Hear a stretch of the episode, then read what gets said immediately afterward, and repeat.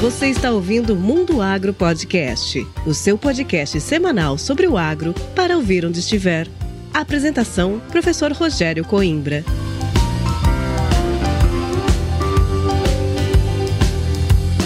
Começa agora mais um episódio do Mundo Agro Podcast, o seu podcast semanal sobre o agro para ouvir onde estiver e quando quiser.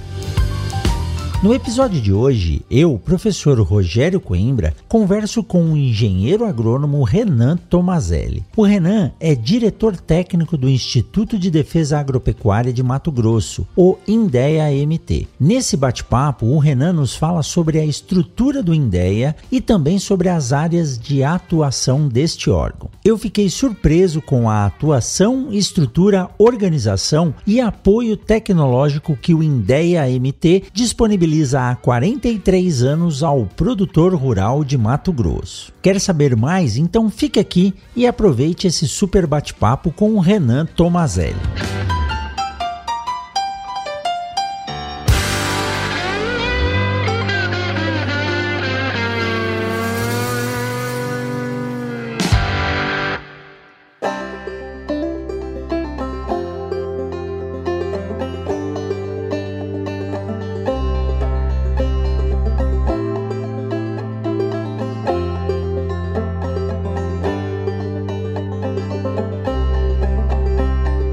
E hoje, nesse bate-papo aqui do Mundo Agro Podcast, começando o ano de 2023, tenho a honra de trazer aqui o Renan Tomazelli. Ele é diretor técnico do Indéia Mato Grosso, um cargo, uma posição aí muito importante pela amplitude que esse órgão tem dentro do estado. Renan, seja muito bem-vindo ao Mundo Agro Podcast. Obrigado, obrigado, Rogério. É um prazer estar participando aqui com vocês no Mundo Agro Podcast. Obrigadão pelo convite e a gente falar um pouquinho do Indéia, falar um pouquinho desse importante trabalho que o Indéia faz para a sociedade do estado, para os produtores, né? Que às vezes o pessoal não conhece e que a gente precisa mostrar um pouco também do outro lado do Indéia. É isso aí. Olha, Renan, é, os órgãos estaduais, sejam eles de extensão ou de defesa sanitária, vegetal e animal, eles sempre tiveram uma atuação uma responsabilidade muito grande. Uh, infelizmente, os órgãos de extensão eles foram perdendo credibilidade, não pela atuação dos profissionais, mas eu vejo que os governos estaduais deixaram um pouco de apoiar. E eu nasci em São Paulo e eu sempre ouvia falar das casas de agricultura, né? Que era realmente a extensão que o agricultor tinha em mãos. Eu tenho é. certeza que isso vai melhorando aos poucos aí e voltando. E a defesa sanitária, seja ela vegetal ou animal, é de fundamental importância. No episódio passado, eu conversei com o Marcelo Líderes, ele é presidente do IBRAF, e ele nos dizia, Renan,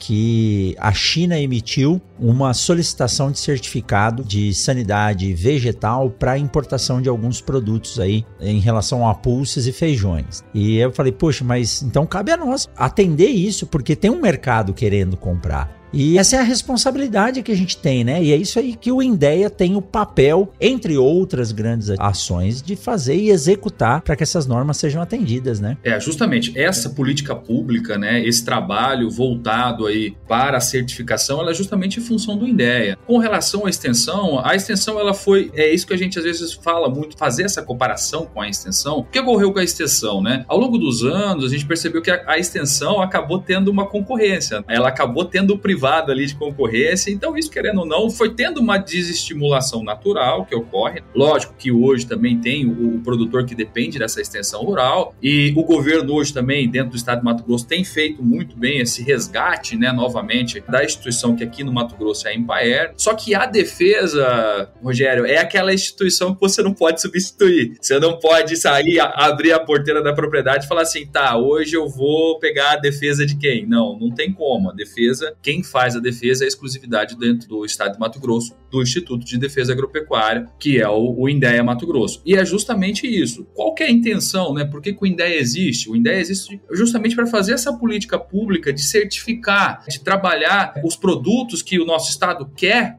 vender, tanto interno, né, dentro do, do Brasil, mas também externamente. E acompanhar essas políticas públicas, trabalhar isso de uma forma certificando essa produção, dando esse certificado fitossanitário e garantindo que chegue ao mercado consumidor aquilo realmente que foi produzido, que, te, que tem uma qualidade. E a gente sabe que o Mato Grosso é líder em tudo que ele realmente, quando ele coloca uma cadeia produtiva, igual você acabou de citar, né, a questão do feijão, aqui dentro do, do Mato Grosso a gente tem a Profir, trabalha muito bem essa cadeia junto com a SEDEC, inclusive nós também temos um trabalho para trazer para a certificação realmente a, a, produção do feijão, porque foi divulgado para o mundo, o feijão foi divulgado para o mundo todo. Então, isso faz com que nós da Defesa Agropecuária, a gente tem que estar sempre preparado para essas novas tendências que vão ocorrer, novas culturas que vão surgir e tá ali, né, acompanhando o dia a dia do produtor. Então, a gente fala muito que a defesa ela é muito dinâmica. Então, o INDEA está nesse trabalho de defesa desde 1979, né? Então, o INDEA ele é dentro das autarquias, nesse formato de autarquia, o mais antigo do Brasil. Então a gente tem a Cidasc de Santa Catarina, que nasceu no mesmo ano que nós, nós somos de dezembro, a Cidasc é ali do meio do ano, mas ela é uma empresa pública, né? E o INDEA é uma autarquia. Então, no formato de autarquia, quem faz defesa mais tempo dentro do Brasil é justamente o INDEA. E na fase que nós estamos, Rogério, o que a gente pode dizer hoje é que nós precisamos trabalhar de uma forma diferente essa defesa agropecuária e trabalhar voltado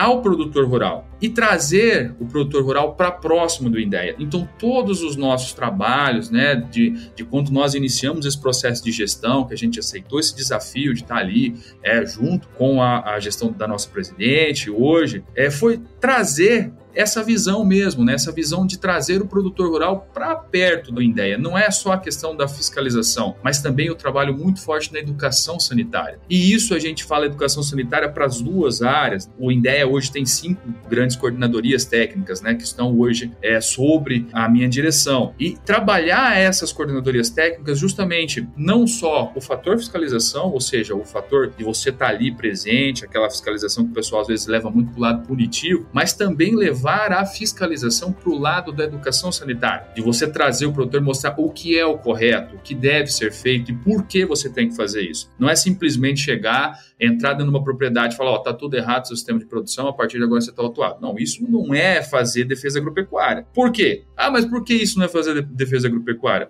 Porque o erro vai continuar. Se ele não aprender a fazer o correto, né, se o produtor não souber os períodos de vazio, os períodos corretos de plantio, de colheita, não souber ali quais são os tratos culturais, não souber quais são as doenças que ele deve estar prevenindo dentro dos seus rebanhos também, né, e, e a, a, questão da inspeção também, se ele não souber disso, é como é que você vai cobrar isso? O problema vai se repetir. Hoje, a grande evolução da defesa agropecuária é trabalhar nesse sentido. Joia. E Renan, esse ponto que você disse, ele, ele realmente transforma a atuação. Simplesmente punir não corrige o erro. Então a gente tem que trabalhar de forma informativa para que não chegue ao ponto ou a necessidade de uma autuação. E queira ou não queira, o Brasil, e se a gente falar aqui do nosso Mato Grosso, é exemplo para o mundo em termos de produção, produção sustentável. E quando a gente fala em produção sustentável, sustentável do ponto de vista tecnológico é o produtor conseguir produzir mais, gastando menos em todos os sentidos. E os produtos fitossanitários, que muitas vezes eles são destacados, né? Poxa, o agrotóxico é o que acaba com o planeta. Realmente, se ele for utilizado de forma errada. E nenhum produtor quer utilizar esse defensivo na sua lavoura, porque a gente tem visto os custos aí, né? O nosso Instituto Mato Grossense de Economia, né, agropecuário, o IMEA, ele lança aí e os custos vêm vindo, saiu lá de 3, 3,5, 4, hoje está chegando a quase 6 mil reais o custo do hectare de soja e grande parte disso está nos defensivos. Você tem uma formação, você tem mestrado em ciência tecnologia de sementes, né? O semente Cocos picou você em algum momento. Sim. E quando a gente fala de produção de semente, eu digo, pô, a semente é um patrimônio. O produtor ele investe na semente. E o defensivo, muitas vezes ele é um gasto. Então o produtor não quer gastar com defesa. Se existisse uma variedade de soja, uma de milho, de cana ou de algodão que fosse resistente a tudo, ah, seria mais plantada. Que não, né? então... não tivesse a necessidade, né?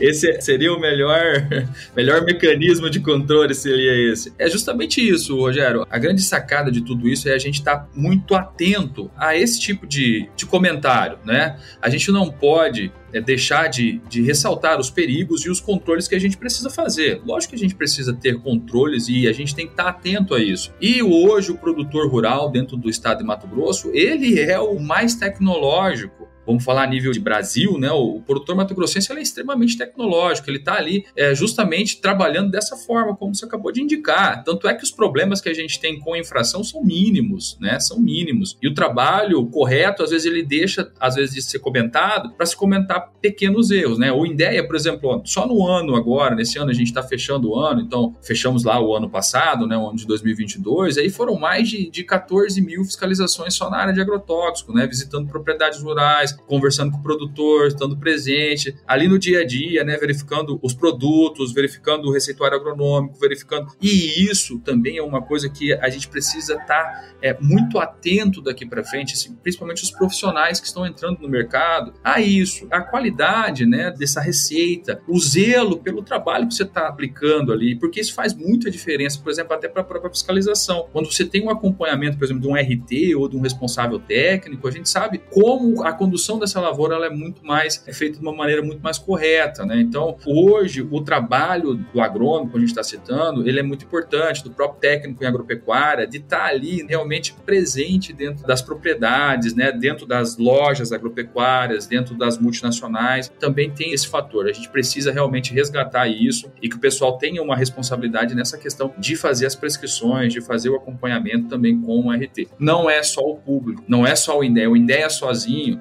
dentro do universo hoje de soja aí, a gente está falando de 11 é, milhões de hectares, né, de algodão, subindo a, a, área de algodão dentro do estado de Mato Grosso para mais de um milhão de hectares, a gente não pode colocar isso só na conta do INDEA, não é? o INDEA sozinho realmente não vai conseguir fazer. Quem vai fazer isso, trabalhar é o produtor, trabalhando de uma forma consciente e correta, e isso a gente tem visto e tem acompanhado, os próprios números demonstram que o produtor está ciente disso, e também muito pelos profissionais que a gente tem hoje no campo, que precisam estar também mais atentos a, ao que está acontecendo e estar tá vivendo isso no dia a dia, né? Você citou sementes, né?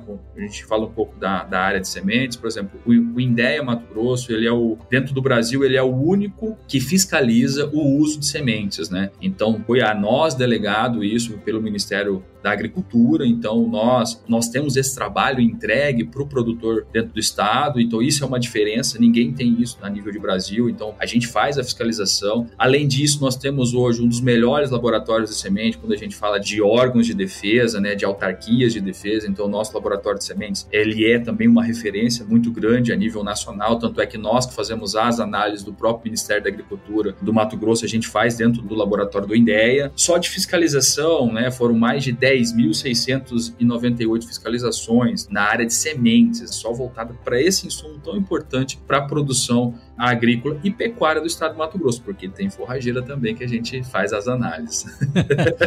Rapaz, olha, eu perdi até o fôlego aqui, viu, Renan? Quanta responsabilidade, né?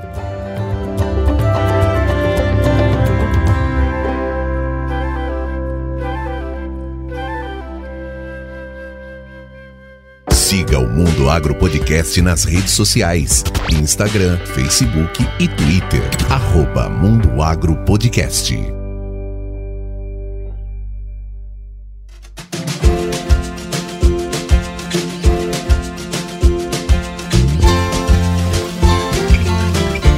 Renan, é assim, a gente começou, né, batendo esse papo e realmente é empolgante, mas nós temos ouvintes aí espalhados pelo Brasil inteiro, muita gente de São Paulo, das grandes capitais, que muitas vezes não tem a real noção do que um Instituto de Defesa Agropecuária faz. Explica pra gente como funciona a estrutura do INDEA. Como você citou, Santa Catarina também tem um, um instituto que é antigo, vocês, vocês estão aí com 42 para 43 anos, né? Então é um instituto instituto com uma história gigantesca, ou seja, o Estado cresceu juntamente com o sistema de defesa agropecuária implantado. Isso é fundamental e justifica, viu, o patamar que o Mato Grosso está hoje. Então, nos explique um pouco, Renan, o que é a estrutura, a quem que vocês respondem, como que funciona e esse processo de fiscalização. Você trouxe números aí de fiscalização da parte de sementes também. Nem todo estado tem essa responsabilidade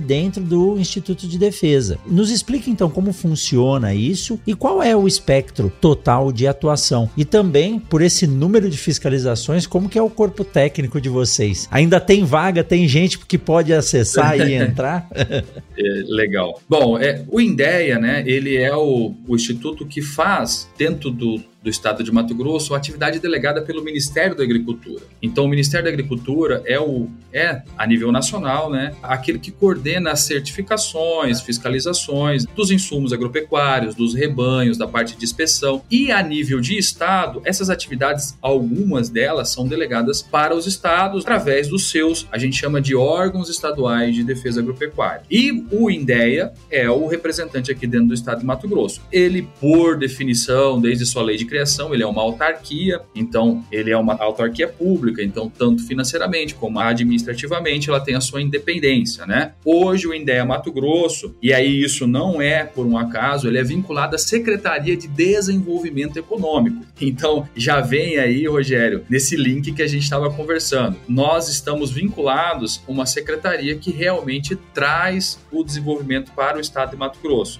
Então, nós trabalhamos voltados também para esta atividade é justamente mostrando que para o estado de Mato Grosso é muito importante a questão da defesa agropecuária. É muito importante você ter atrelado ao desenvolvimento econômico também as atividades de defesa agropecuária, porque está justamente vinculado aos produtores rurais, justamente vinculado ao setor que é o setor que mais emprega, o setor que mais gera riquezas para o PIB do Mato Grosso. Então, não é de qualquer modo uma escolha aleatória, foi uma escolha realmente muito bem decidida decidida de vincular o Instituto de Defesa Agropecuária à Secretaria de Desenvolvimento Econômico. E isso também, para o próprio INDEA, deu um, resultado muito positivo. A partir do momento que a gente está vinculado a uma Secretaria de Desenvolvimento Econômico, a gente pode trabalhar essas políticas públicas em conjunto à Secretaria. E isso foi realmente que demonstrou a evolução né, e como andou muito bem o, o INDEA durante esse tempo. Então, o INDEA ele tem a sua divisão né, dentro da sua estrutura. Então, ele é um órgão que tem um presidente, hoje é uma, é uma presidente, a Emanuele, e você divide em uma diretoria técnica, hoje ocupada por mim, engenheiro agrônomo de formação, e uma diretoria sistêmica. Trazendo para nossa área, que é a área técnica, que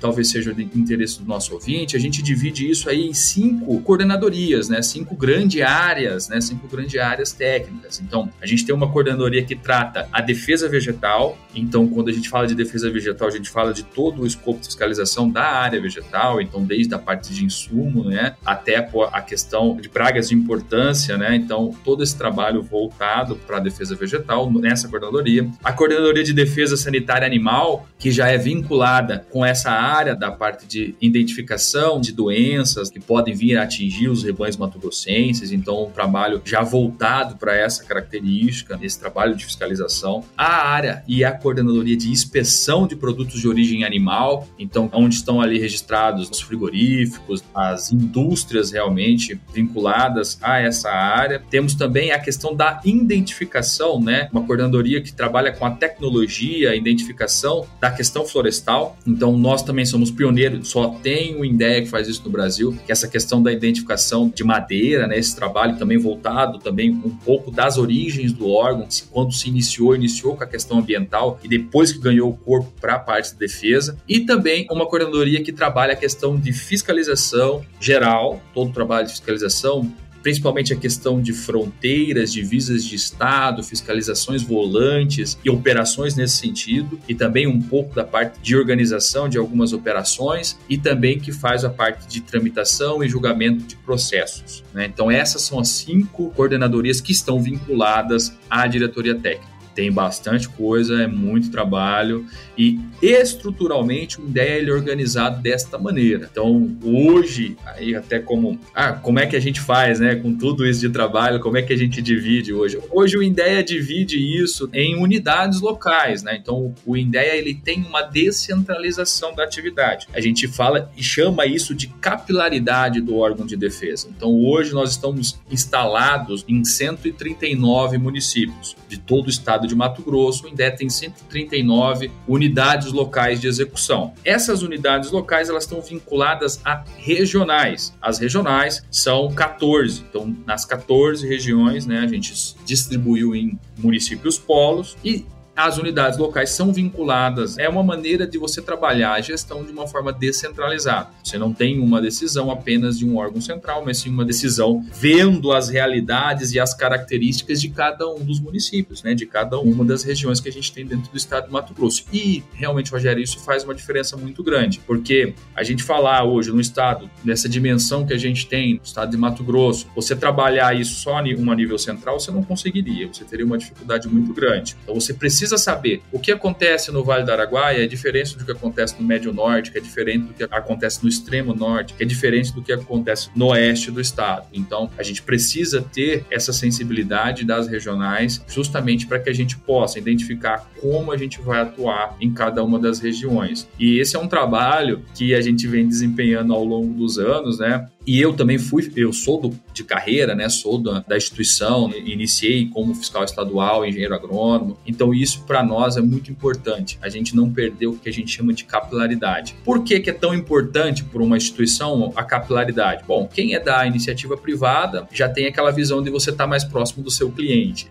Então, para o órgão estadual não é diferente. É você também estar tá mais próximo do seu cliente. É você também estar mais próximo do produtor rural. Porque quando você tem uma situação de emergência, independente de que área que ela seja, independente de qual seja a área de atuação que a gente esteja falando, tanto defesa animal quanto defesa vegetal, você tem que ter agilidade no atendimento. Você tem que ser ágil. E isso é o que a gente é, tem de visão de futuro para o INDEA. É o INDEA ágil. Tanto é que grande parte do que nós trabalhamos nessa gestão agora foi trabalhar voltado para a parte de tecnologia. Trabalhar voltado para você estar realmente muito mais ligado, de uma forma mais rápida, ao produtor rural, ao usuário do INDEA. Então, nessa gestão, a gente conseguiu implementar módulo produtor, que é aquela questão do produtor fazer o acesso remoto. Então, ele vai lá, ele mesmo entra, ele mesmo faz o documento dele, né, aquele documento administrativo. Você tem uma comunicação de doença mais rápida, mais rápida, e você ter mecanismos de trabalhar isso de uma forma mais eficiente. A gente acabou de lançar em dezembro agora os formulários que vão ser todos virtuais, então não vai ter mais papel, né? Então a fiscalização vai com tablet ou notebook lá na propriedade rural, vai fazer esse formulário todo offline, chegou numa região que, onde funciona a internet, vai cair todos os dados né, daquela fiscalização e o formulário vai ser encaminhado para o e-mail do produtor rural. Então você ganha agilidade nisso, você ganha o tempo das equipes. Indéia hoje está com uma equipe de aproximadamente mil servidores. E pra, ah, como é que ingressa no Indéia? É concurso público, por ser órgão estadual. Né? Acabamos de fazer um agora no ano de 2022. Estamos aí é, já chamando essas equipes. As equipes, grande parte delas já incorporou no ano de 22. Ainda tem uma sobra que provavelmente vai ser ainda chamada por questão de aposentadoria. Mas essa é a visão, Rogério. Tentar trabalhar toda a parte da defesa, não só com a parte técnica, não só com aquela. O pessoal fala muito da burocracia pública, não só trabalhar dessa forma, mas tentar trazer uma agilidade, trazer essa, esse trabalho tecnológico, esse trabalho voltado justamente para acompanhar o agro,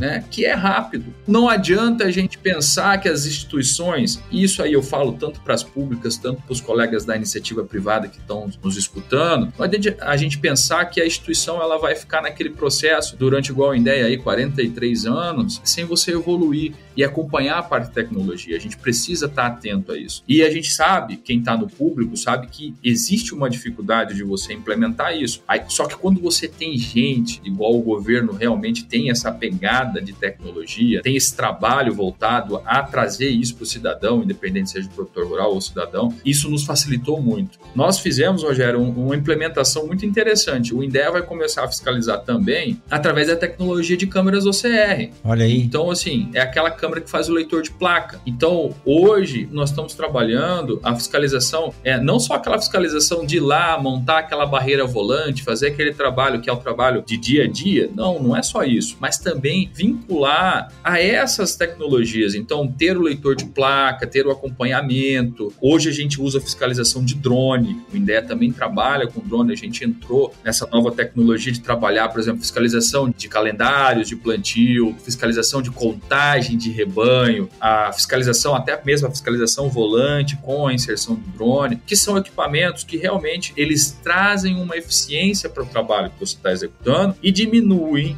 a questão da mão de obra, do trabalho ali, né? Daquela quantitativo de pessoas. O, que às vezes eu vou fazer com uma aeronave, eu demoraria dias para mim poder fazer com um fiscal. E com a aeronave eu consigo sobrevoar uma área, diagnosticar uma denúncia, fazer um atendimento mais rápido. Para quem? Para o próprio produtor, que depende do meu trabalho, e também para a sociedade, que a gente é muito, né, o INDEA como instituição é muito cobrado. Né? Renan, você falou em evolução, né? 43 anos do órgão. Vocês coordenam provavelmente todo o transporte de defensivos, de animais, de madeira. É, vocês devem ter módulo lá ligado às revendas. Então você imagina um produtor, ele tem um confinamento, ele precisa transportar os bois de um lado para o outro, mandar para o frigorífico. Se ele depender de ir até um local físico, entregar um papel, receber uma assinatura e o tal do carimbo. Essa modernização, e eu acredito que hoje vocês tenham módulos online, eh, digitais para fazer todos esses processos, até mesmo, Renan, para entrar e sair do estado, a gente tem que passar nas unidades de fiscalização com um monte de nota, romaneio, eh, manifesto, isso tudo tinha que ser online. Então, assim, o INDEA ele está se atualizando para tornar tornar essa etapa muito menos onerosa em termos de tempo.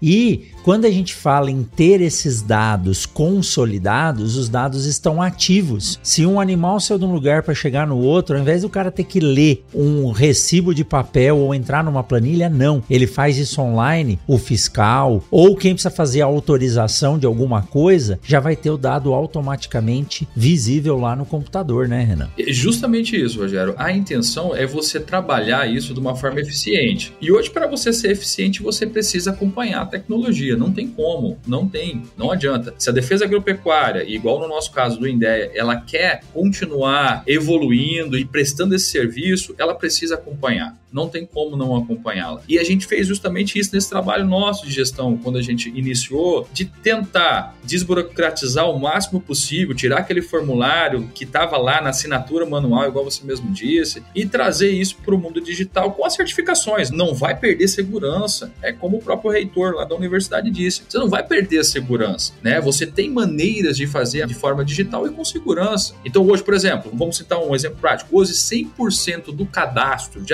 agrotóxico que é um cadastro que a gente fala sensível, ele é feito de forma online. A indústria, a fabricante, ela entra no sistema do Indel, ela faz o seu cadastro todo online, ela é autorizada todo de forma online, com todos os rigores que existe na legislação, porém de uma forma rápida, né? O que antes demorava, isso aí, isso aí era conhecido. Poxa, um cadastro de agrotóxicos, um registro de agrotóxicos demora uma eternidade. Hoje, no estado de Mato Grosso, já não demora mais isso. Por quê? Porque você tem um sistema ágil que possibilita quem checa de fazer a, a checagem mais rápido possível e com confiabilidade e com agilidade que a indústria precisa. Ponto. O cadastro de soja, o produtor de soja que está nos escutando, vai se lembrar como funcionava. Ele tinha que ir lá na unidade do INDEA, levar uma folha em duas vias, o nome dele assinado, com o nome lá, e aí, se não fosse ele, tinha que levar a procuração e fazer lá. Tinha que fazer lá. Hoje não.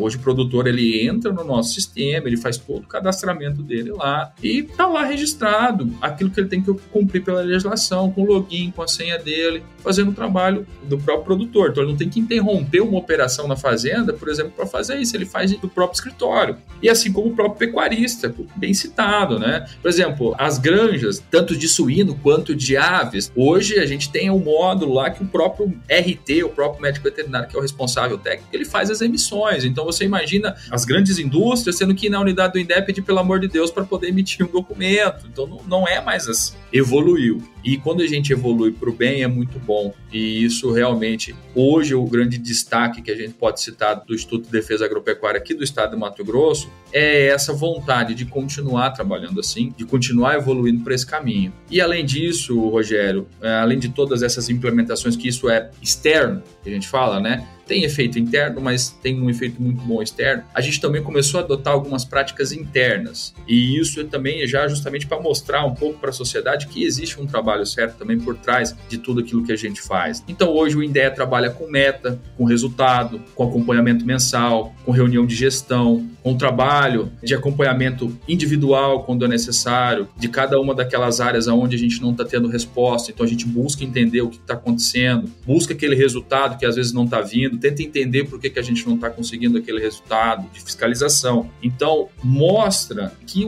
nós conseguimos organizar durante esse tempo é toda essa, essa modalidade de trabalho, que hoje é um trabalho que talvez para quem está nos escutando dentro da iniciativa privada, poxa, pô, a minha empresa fez isso há, há X anos, né? Eu sei, e é justamente essa a ideia, pegar o que deu certo aí no privado e trazer aqui para dentro também para a gente poder conseguir fazer de uma maneira correta. E conseguir, que aí foi o grande, eu acho que é o grande ganho mostrar para a sociedade que existe um trabalho muito bem feito, com indicadores que podem ser demonstrados e mostrar que a gente está ali realizando um trabalho importante o produtor rural que está lá na propriedade e para quem está consumindo, para o mercado consumidor. Aí eu falo para quem consome a carne que é produzida aqui dentro do estado de Mato Grosso. Aí eu falo para aquele que adquire a madeira que é classificada, certificada aqui dentro do estado, para aquele que está ali também comprando um insumo ou qualquer coisa nesse sentido. Então é justamente isso, trazer essa garantia e essa qualidade de trabalho. O Renan, vendo esse posicionamento e esse acompanhamento da evolução, eu vou falar duas siglas aqui que vão culminar em todo esse processo que está sendo apresentado por você aqui. A primeira é ESG e a segunda é LGPD. Então, quando a gente fala em certificação, a gente acabou de citar aí a questão da China pedindo esses certificados de sanidade. Quando a gente fala, né, em meio ambiente, gestão, governança e sustentabilidade e segurança de dados? Bom, segurança de dados, vocês têm, se vocês têm um sistema online, vocês estão atendendo algo que é lei. LGPD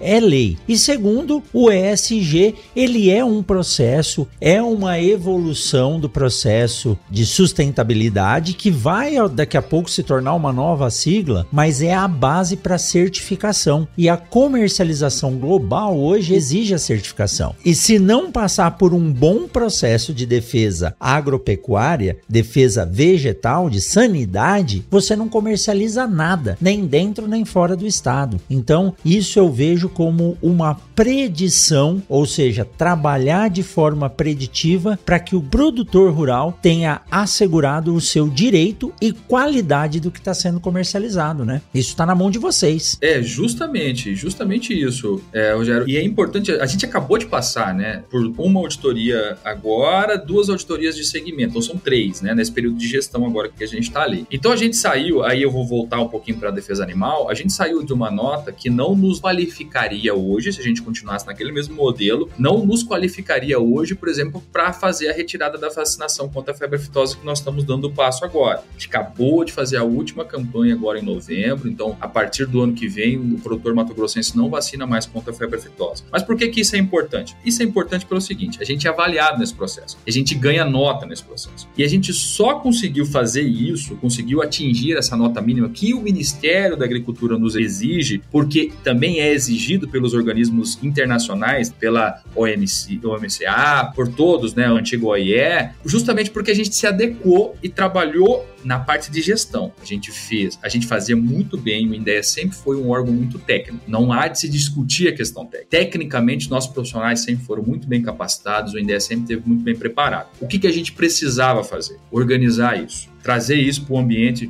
como nós estamos conversando aqui, nesse ambiente de gestão. Trabalhar isso realmente repetitivamente, né? trabalhar isso de uma forma sistemática de acompanhamento, de presença da gestão dentro, próximo às unidades locais, próximo às regionais, e a gente conseguiu construir isso ao longo desse tempo trabalhando justamente dessa forma. E isso também traz aquela, quem é do público vai saber, aquele estímulo aquela vontade de trabalhar. Porque a partir do momento que você tem uma meta, que você sabe que você tem que alcançar aquele resultado, que aquele resultado ele é importante, que ele é importante para o órgão, que ele é importante para a sociedade, isso traz uma motivação para dentro do serviço público que muitas vezes, quando não acontece, cai justamente no desânimo, no descrédito e nas histórias ruins que existem dentro do serviço público. E já o nosso ao contrário. Você traz para o estímulo, traz para o ânimo do dia a dia, para o trabalho, para a entrega, para mostrar quando você chega, né, como chegamos aí no final de 2022, mostramos tudo, o resultado que foi entregue. E também você traz a credibilidade até para o próprio governo. No nosso caso, o nosso governador aqui do estado de Mato Grosso, ele vê que o INDE tem respaldo, que o INDE tem trabalho e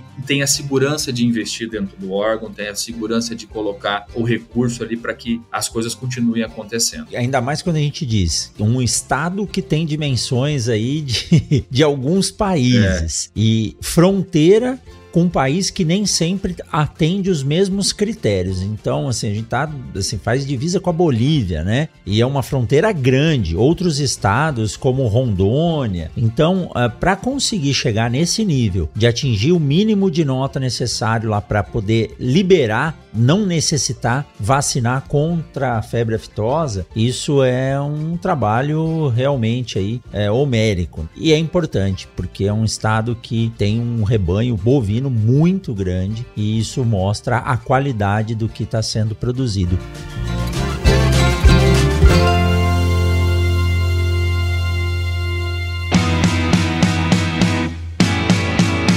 Vamos aproveitar esse intervalo para dar um recado da Momesso para você. Você realiza a manutenção preventiva dos seus equipamentos regularmente? É muito importante realizar essa manutenção preventiva regularmente antes da safra. Para isso, a Momesso disponibiliza o serviço de atendimento técnico ao cliente, que conta com suporte remoto e agendamento de manutenções preventivas. E olha só, a Momesso possui plantões de dúvidas durante a safra com uma equipe especializada na área de mecânica, elétrica e tratamento de sementes. A Momesso possui também um programa de manutenção preventiva chamado Momesso Red, que garante um atendimento de qualidade específico e direcionado para cada caso. Momesso, excelência no tratamento de sementes do on-farm ao industrial.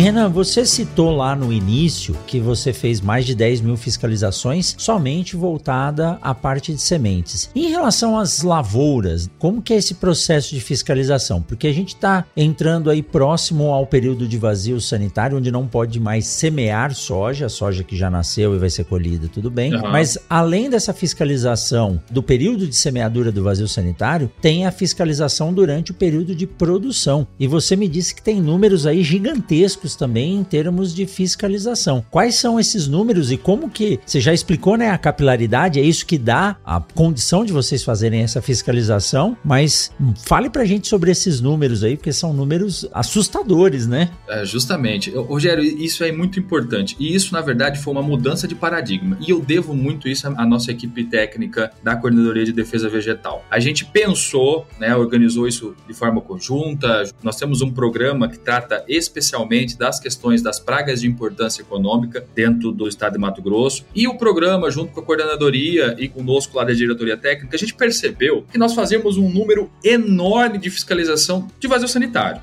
muito bom, parabéns, fiscalizamos o vazio sanitário. Só que a gente pecava muito e errava muito da fiscalização antes do vazio sanitário.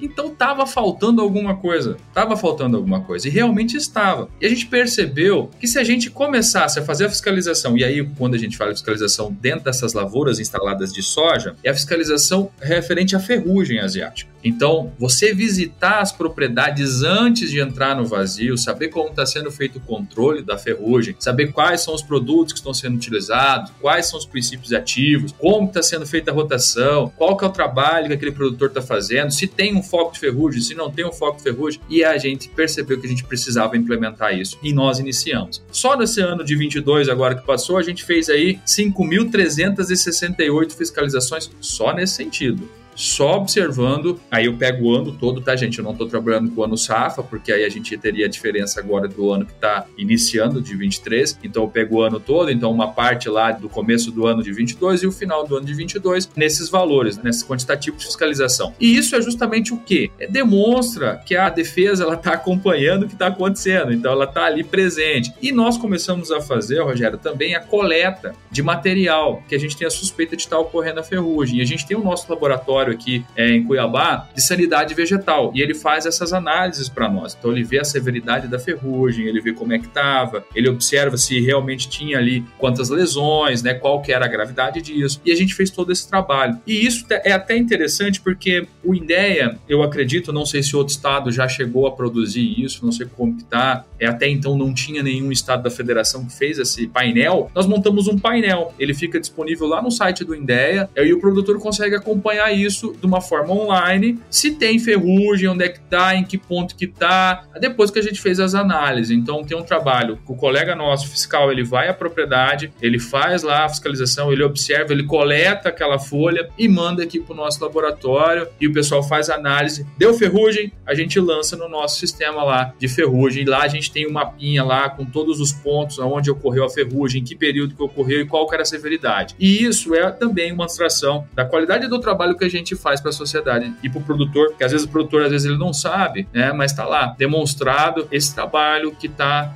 disponível online gratuito.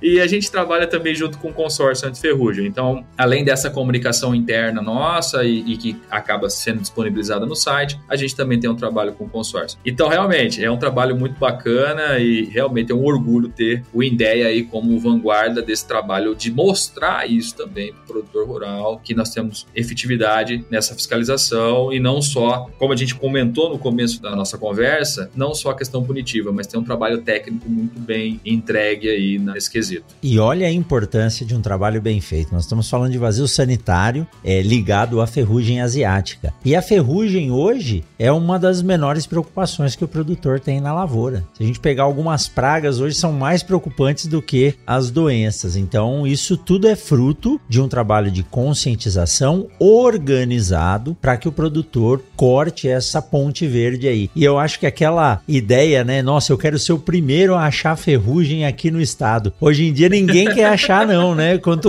Ninguém quer achar ferrugem. Quanto menos a gente achar, melhor. melhor. Mas é, é, é, muito bom. E, Renan, depois eu vou deixar aqui na descrição desse episódio o link para acessar Bacana. esses dados que você disse. E vocês devem levantar, né, Renan? Um número de dados muito grande, expressivo. E o dado hoje é a riqueza que todo mundo tem, tanto para ver de onde nós viemos e qual decisão tomar para o que nós vamos ver lá na frente, né? Vocês têm uma uma base de dados bem estruturada, né? Isso. Inclusive, a nossa base de dados, ela é assim, o pessoal sempre procura, né, o INDEA para pegar uma informação, né? Então, todos os nossos colegas aí que trabalham com esses indicadores, eles sempre nos procuram, né? Tanto os colegas do IBGE, aqui dentro do Mato Grosso, próprio IMEA, as nossas federações, né, os nossos sindicatos, o pessoal sempre procura. Até as próprias prefeituras começaram a acessar quando é dado geral, Rogério, não tem problema nenhum. A gente, a gente fornece, a gente ajuda, a gente constrói. É, o que não pode, igual a gente já comentou, é a questão da pessoalidade. Isso aí não tem como, isso é protegido e é muito bem guardado por nós da defesa agropecuária. E outra coisa que é interessante a gente falar, por exemplo, enfesamento do milho. Não é uma atividade que está vinculada à nossa estrutura organizacional, mas é um problema que ocorreu dentro do estado de Mato Grosso. O que, que nós fizemos? Nós, em conjunto com os produtores de soja e milho, nós trabalhamos uma campanha educativa para isso. Então a gente foi, mesmo não sendo uma função de Estado, porque assim, não tem um programa federal, nem um programa estadual de controle à cigarrinha do milho, né? Um programa de controle, não tem, isso não existe. Mas a gente viu a necessidade de fazer. Então a gente viu é que precisava trabalhar isso nas regiões mais críticas e é essa sensibilidade que a gente precisa. Se a gente não tivesse essa capilaridade, essa sensibilidade de entender o problema daqueles produtores, a gente não teria trabalhado isso. Se fosse uma instituição engessada, né? Ou, digamos assim, assim, né? Não, só posso fazer isso. Não, é, foi o momento de a gente abraçar a causa e trabalhar isso de uma forma conjunta com os próprios produtores e participando das reuniões, estando ali, falando um pouco de manejo, de como controlar, de fazer o controle do milho tiguera, a importância desse trabalho e às vezes até frear um pouco aquele ímpeto daquele produtor um pouco mais acelerado que a gente precisa de um vazio sanitário do milho. Calma. Quando a gente implementa uma medida legal, quando a gente parte para esse tipo de trabalho, a gente tem que lembrar que a gente vai ter toda uma responsabilização dentro dessa cadeia. Então, é preciso primeiro resgatar a parte técnica, trabalhar tecnicamente tudo aquilo que nós trazemos da academia para dentro da defesa, né? E isso é muito importante, a gente tem que ressaltar muito isso, que a gente tem que sempre consumir esse material que vem da academia e aí primeiro a gente tentar implementar essas medidas para depois sim, claro, o controle, a gente percebeu que não teria controle, a gente partir para o vazio. E assim funcionou com a ferrugem da soja, é a mesma história, né? A ferrugem ela iniciou lá no ano de 2006, justamente depois de tentarmos em 2005 fazer uma medida que não era uma medida legal do ponto de vista de portariado, instrução normativa, né? Então tentou primeiro fazer uma conscientização com o trabalho de um ofício e tudo, mas não surtiu efeito porque realmente também a severidade da ferrugem era uma outra história e a dificuldade que a gente tinha também com os produtos na época não nos permitiram trabalhar isso somente da forma técnica e precisou participar para a parte de normatização. E é, esse, é justamente esse trabalho, está sempre vinculado tanto à, defesa, quanto à pesquisa, quanto os produtores rurais. A gente precisa sempre juntar tudo isso para construir as políticas de defesa. Né? É, não, não deixou de ser um papel de difusão tecnológica, de extensão, né? Então é bom ter essa flexibilidade para poder atuar pontualmente quando a gente é demandado. E Renan, você tocou num ponto muito importante, né? Cigarrinha do milho, cigarrinha nunca tinha sido problema para o milho. Nessa última safra aí que a gente passou, né, 21, 22, foi um problema sério. No episódio 163, que foi ao ar lá no finalzinho de 2022, eu conversei com um amigo que é o Maurício Pazini. Ele é especialista em sugadores e ele trouxe algumas informações além da cigarrinha, né? Nós temos aí percevejo barriga verde que faz uma ponte grande entre milho e soja. Hoje nós temos uma preocupação muito grande, principalmente no sul do país, pegando um pouquinho do estado de São Paulo e Mato Grosso do Sul hoje com trips, é, franquiniela. Então, olha só, aquilo que não era mais um, um problema para essa cultura, trips eu sempre vi problema em HF, né, tomate. Isso. Agora tá aí na soja. Eu até chamei o nome do episódio de o inimigo oculto. Ele tá lá, você não vê, é. mas ele tá consumindo. Então essas ações elas têm que ser tomadas em conjunto e o papel do INDEA é esse.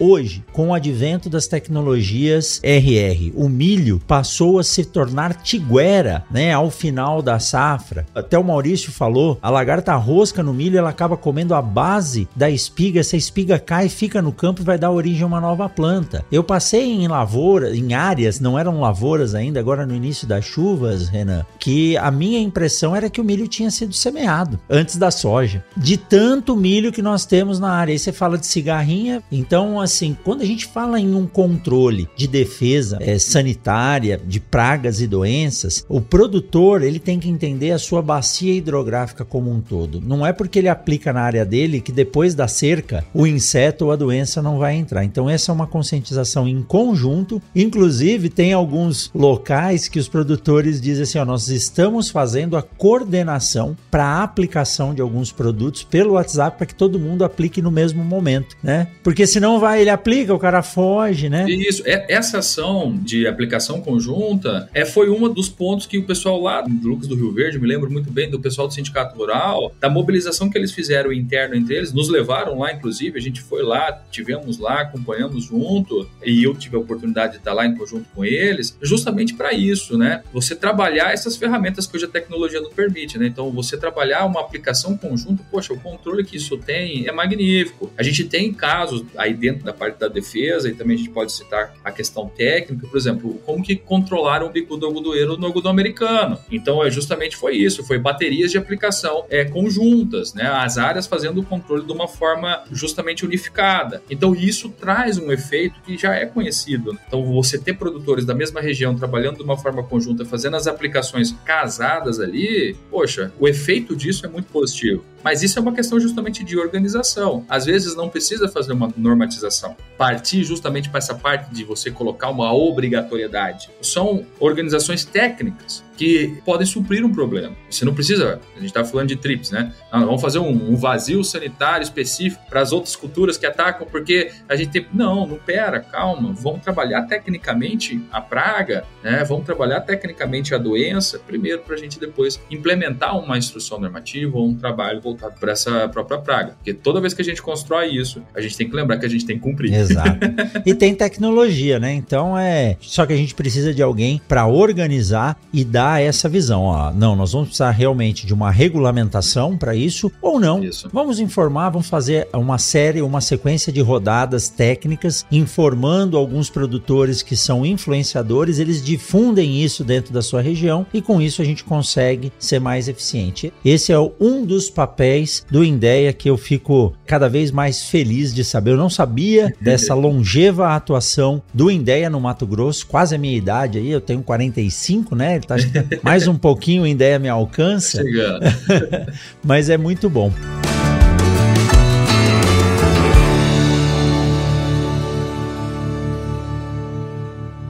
O Mundo Agro Podcast faz parte da rede Agrocast, a primeira e maior rede de podcasts do agro do Brasil. Acesse www.redeagrocast.com.br.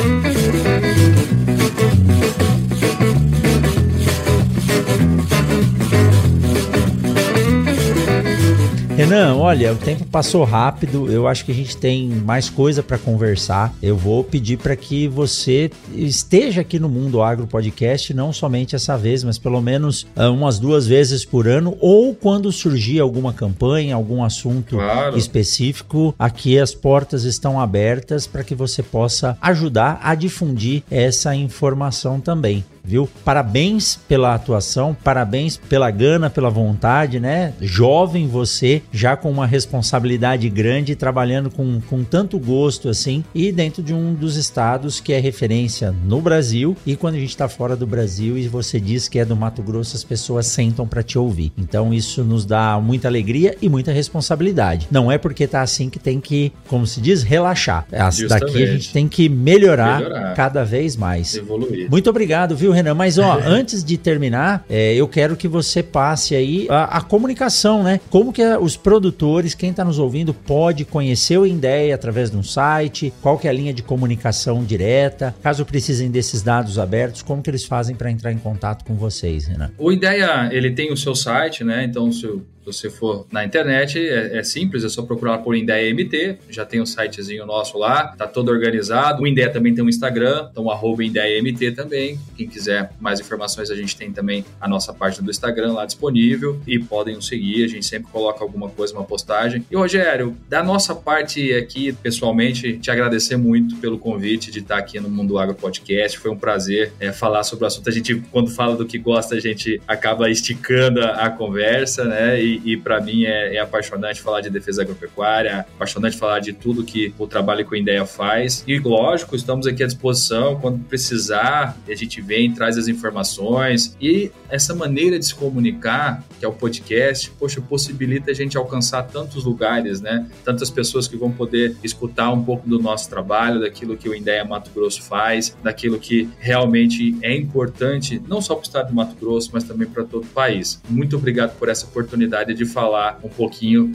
da história e do trabalho que a gente faz. E a gente está à disposição sempre, pode ter certeza. É isso aí. Renan Tomazelli, diretor técnico do Indeia MT. Foi um prazer conhecer você pessoalmente o ano passado, lá em São Paulo, né? No evento da Abras. Eu espero que esse ano o evento seja tão bom quanto do ano passado. Eu fiquei muito surpreso e uma ação importante, né? É presidida e agora na renovação da diretoria, o seu Gladir continuou como presidente e foi bom ver todos os players dos órgãos de fiscalização, os obtentores, todos juntos num setor que a gente gosta tanto e que é um setor que cresce demais, que é a produção de sementes de soja para tocar esses quase 43,5 milhões de hectares de soja plantados. Renan, é muito bom conversar com você. É, você já morou aqui em Sinop, espero que você possa vir visitar a UFMT, venha visitar o laboratório laboratório de análise de sementes. Deixo aqui ao vivo, né,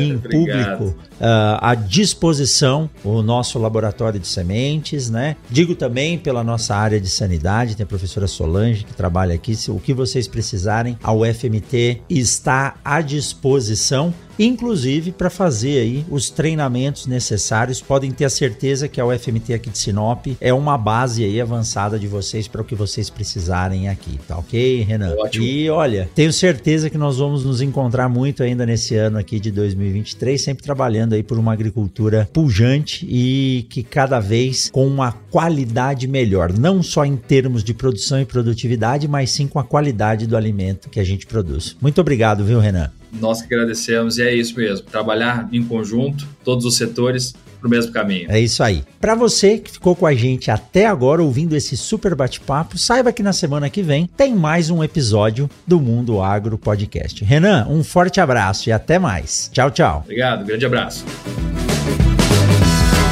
Você acabou de ouvir o Mundo Agro Podcast, o podcast semanal sobre o agro disponível na sua plataforma de áudio preferida. Siga o Mundo Agro Podcast no Spotify ou na Amazon, assine no Apple Podcast e se inscreva no Castbox ou no Google Podcast. E favorite no Deezer, assim você receberá uma notificação a cada novo episódio publicado. Eu sou o professor Rogério Coimbra e encontro você na semana que vem em mais um episódio do Mundo Mundo Agro Podcast.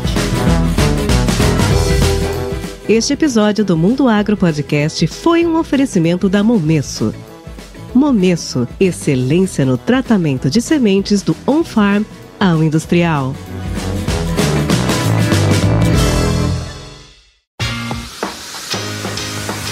Olá, meu nome é Thiago e eu sou o editor desse podcast. Para saber mais sobre o meu trabalho é muito fácil. Acesse o site ediçãoondemand.com.br ou segue lá no Instagram, arroba.